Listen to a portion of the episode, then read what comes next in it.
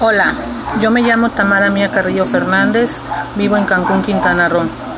Eh, esta grabación es porque, pues la verdad, quisiera yo eh, poder dar a conocer eh, cómo se encuentra después de la pandemia del COVID-19. La verdad, la gente y el gobierno dice que estamos en color naranja, pero no es cierto, estamos en color rojo. Hay muchas personas que tienen la enfermedad y no lo saben, y hay muchas personas que no son conscientes de lo que están haciendo y de cómo está la situación y no les importa salir sin protección, sin nada.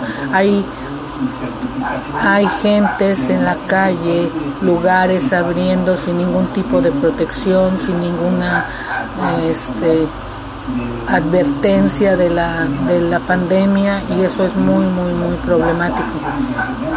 Entonces yo le agradezco sobre todo a la, a la licenciada Mara Lezama eh, las ganas y todo lo que ella ha hecho por Cancún, pero definitivamente la gente nefasta que vive en Cancún, Quintana Roo ahorita, toda esa gente que ha llegado eh, de lugares, o es terca, necia, agresiva, eh, es, es nefasta, es nefasta, esa es la, la palabra, ¿no? Eh, toda esa gente, todos esos chapitas que, que andan ahí en el crucero, que no se cuidan, que les vale, la, los tabasqueños, que, que, son groseros, sicarios, matan, roban, o sea, Cancún está lleno de rateros, lleno, lleno de rateros, lleno de gente fea, lleno de gente. Yo tengo 38 años en Cancún, Quintana Roo.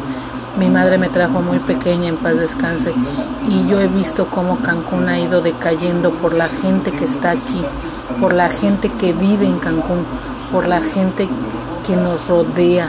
O sea, es horrible saber que en lugar de que te den la mano para ayudarte, te volteas y te entierran el cuchillo en la espalda, te roban, te estafan, este, tratan de hacer lo posible por, por, porque, porque no crezca Cancún y ese es el problema y es lo más feo, sinceramente.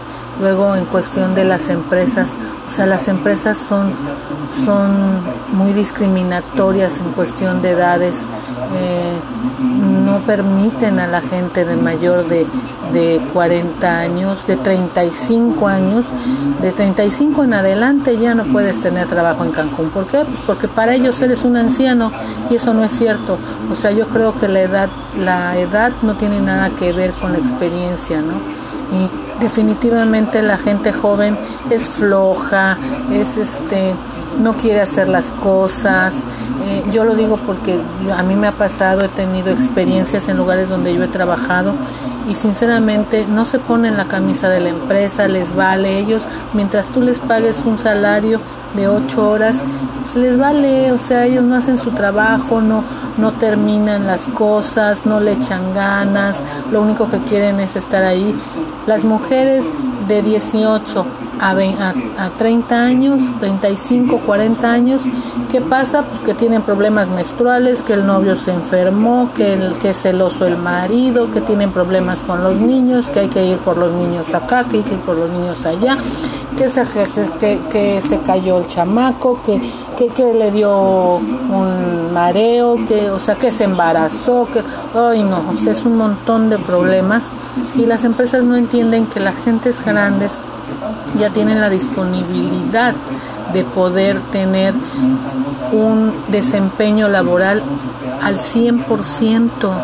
Ellos ya no tienen problemas de, de nada, de nada, de nada de eso. O sea, ya estás la gente de los 40 a los de los 35, 36 años a los 50, 55 años ya están preparados para poder tener una muy buena este, forma de trabajar y eso es lo que las empresas no entienden. Aquí, en Cancún la discriminación de edades es muy notoria y eso está mal porque más del 70% de la población somos, somos gentes grandes. Ahora, ahí te va la otra. que también está mal. Resulta que, que pues no hay contratos más que de un mes. Los hoteles no contratan más que solamente por mes. Se te vence tu contrato y ay, adiós, ya ahí nos vemos. No les importa absolutamente nada de tu historial de trabajo. ¿Qué es lo que pasa? Que toda esa gente que trabaja en hoteles no tiene una antigüedad para poder sacar su casa o para poder tener, no sé, un crédito hipotecario o poder tener un historial de trabajo, una antigüedad que les dé el apoyo. No, ¿por qué? Porque los hoteles no hacen contratos mayores de un mes. Entonces, es, eso es fatal, fatal. O sea, no, no es posible que, que no, no estén conscientes. Yo me puse a pensar esta vez que la pandemia, ¿cómo es posible que Cancún no tenga dinero para aguantar lo que es una pandemia?